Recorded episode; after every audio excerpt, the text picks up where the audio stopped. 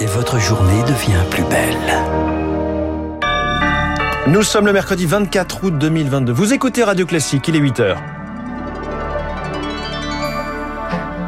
La matinale de Radio Classique avec François Geffrier. Six mois d'offensive russe et de combats en Ukraine. Des millions de personnes ont fui le conflit. Certains se retrouvent en France. Nous irons à la rencontre d'une famille qui tente de se reconstruire. Inflation, réforme controversée, opposition remontée. Pour le gouvernement, la rentrée sociale s'annonce mouvementée.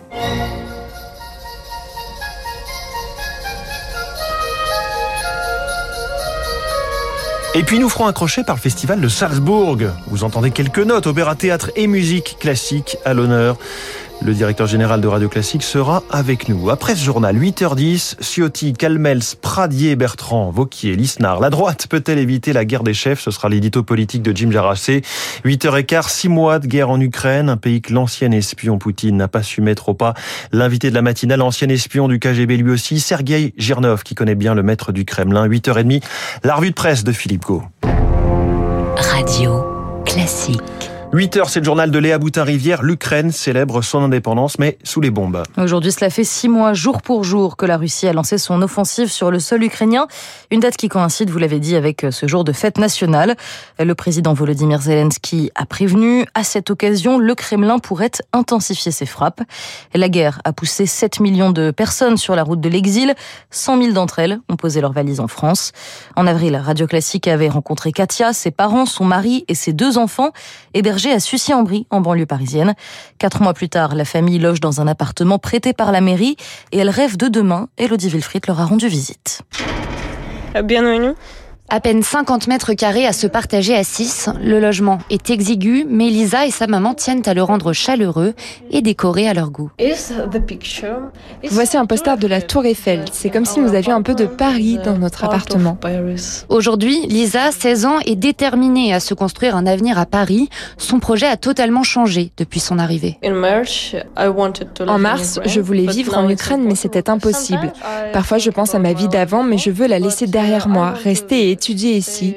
Je veux être chirurgienne. Katia, sa mère, a parfois le mal du pays et regrette sa maison de Kharkiv, détruite au début de la guerre. Si elle a trouvé un équilibre en France, le quotidien reste précaire. Je me suis inscrite à Pôle emploi, mais avec la barrière de la langue, je n'ai pas encore trouvé de travail. Nous avons des aides, mais ce n'est pas suffisant. Nous vivons avec environ 600 euros par mois.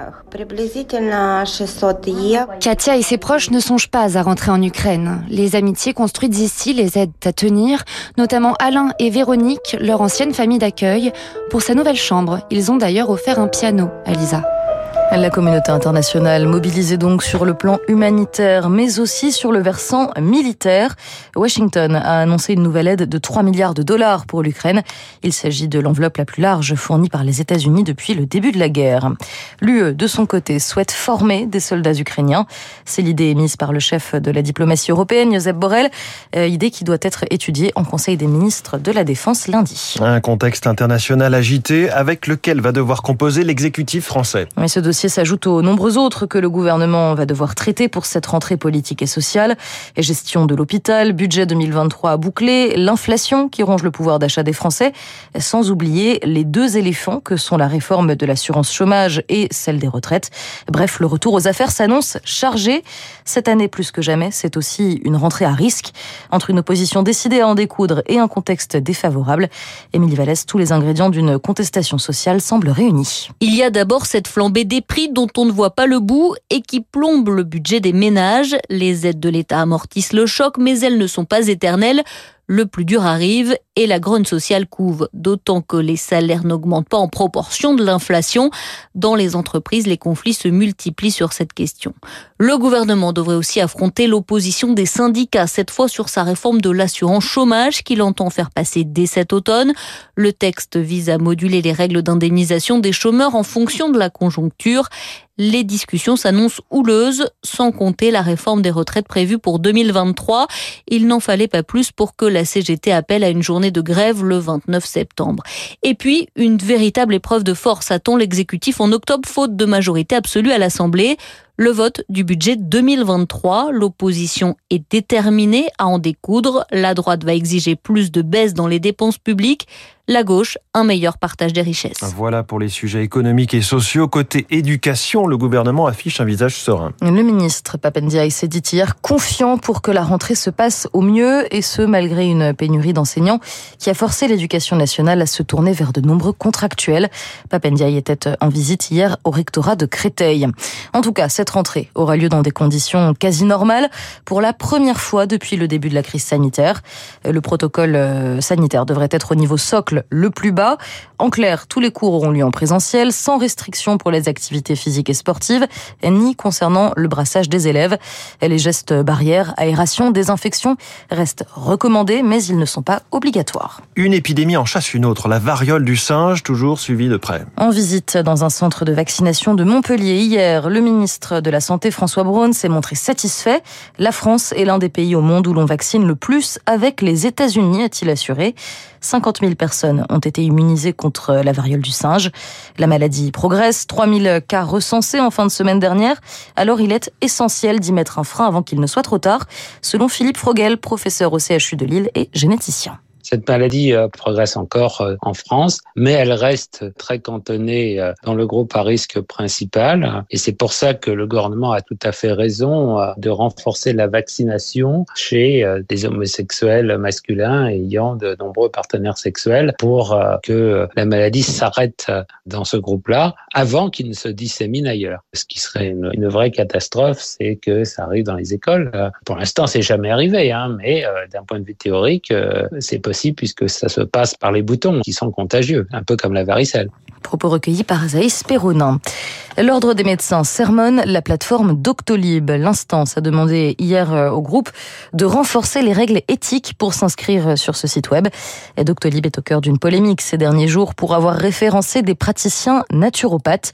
17 profils de ce type ont été supprimés en début de semaine. Le journal Léa Boutin-Rivière. Des centaines de milliers de visiteurs, plus de 10 jours de concert. Le festival de Salzbourg, c'est en ce moment même. Oui, fameux festival consacré à l'opéra, au théâtre et à la musique classique qui dure depuis maintenant plus d'un siècle. Il reste encore quelques jours de festivités cette année. Alors pourquoi ne pas s'évader un peu? Bertrand Dermoncourt, bonjour. Vous êtes conseiller à la musique pour le pôle musique classique du groupe Les Échos Le Parisien. Vous êtes aussi le directeur général de Radio Classique et vous étiez présent, vous, à Salzbourg pour ce festival. Racontez-nous. Eh bien, d'abord, il faut imaginer euh, une ville pas très grande, euh, une ville de, la taille de Limoges, disons, euh, mais qui aurait des, des opéras, trois opéras, des théâtres, plusieurs salles de concert, et tout ça qui fonctionne quasiment en même temps, parfois avec huit événements par jour. 250 représentations en un mois. François Geffrier l'a dit, 300 000 billets vendus. Euh, donc une ville qui vit vraiment euh, au son de la culture, avec les plus grands artistes, le meilleur orchestre du monde en résidence, qui est la Philharmonique de Vienne, euh, et 60 millions de budget, ce qui fait que le Festival de Salzbourg n'a aucun équivalent, même hmm. par rapport à une saison. les chiffres que je donne là correspondent à peu près à deux fois le, ce qui se passe à, à l'Opéra de Lyon. Oui, 250 c'est vraiment représentations, ça vous donne un petit peu de travail, Bertrand, euh, cette édition. J'ai pas malheureusement tout vu, oui. mais avez-vous vu Daniel Barenboim? Il y a certains géants qui sont de retour, notamment Barenboim. Oui, Daniel Barenboim avait quatre concerts. Euh, C'était un petit peu aussi le, la, la, fête des, des anciens, euh, comme, euh, comme comme souvent, mais enfin là, il y avait euh, le, jubilé de Maurizio Pollini et puis ces quatre concerts de de Barenboim. Mais la fête a été malheureusement un tout petit peu gâchée parce que Barenboim a très mal au dos euh, et s'est retrouvé en difficulté euh, pendant ces quatre concerts. C'était un petit peu euh, un petit peu triste à mm. voir malheureusement, mais on espère qu'il va se rétablir. Et Maurizio Pollini a attrapé le Covid et n'a pas pu n'a pas pu jouer, ce qui me fait dire qu'en fait c'était une année de transition avec un un passage de génération, des nouveaux qui arrivent, comme Alexandre Kantorov, euh, qui, qui, qui, prend le relais, et avec tous ces jeunes aussi qui font euh, partie du festival. Alors, s'il fallait retenir euh, une chose de cette édition, ce serait cet opéra, un Katia Kabanova, avec une mise en scène impressionnante signée Barikowski. Oui, on l'a entendu tout à l'heure, hein, juste avant le journal de 8 heures, un petit extrait. Euh, ben, chacun a ses, a ses choix. Moi, c'est mon choix. Alors, je peux vous donner le choix de Franck Ferrand, parce que Franck Ferrand était aussi présent au Festival de Salzbourg. Euh, Franck Ferrand a adoré le triptyque de Puccini, cet opéra un peu spécial, euh, qui est trois opéras en un en fait, trois opéras courts de moins d'une heure qui sont donnés à la suite.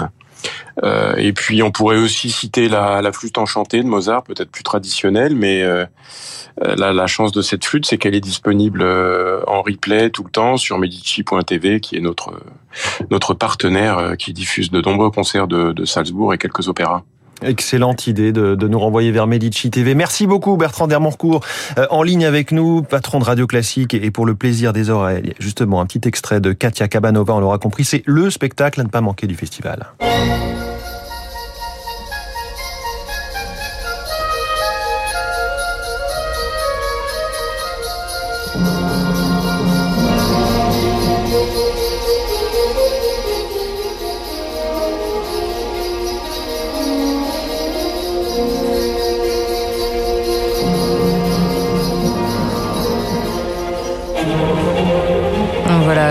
Extrait de, Katia Kabanova. Je rappelle que le festival de Salzbourg, c'est jusqu'au 31 août en Autriche, bien évidemment. Merci Léa Boutin-Rivière. On retrouve l'essentiel de l'actualité à 8h30 avec Baptiste Gabory.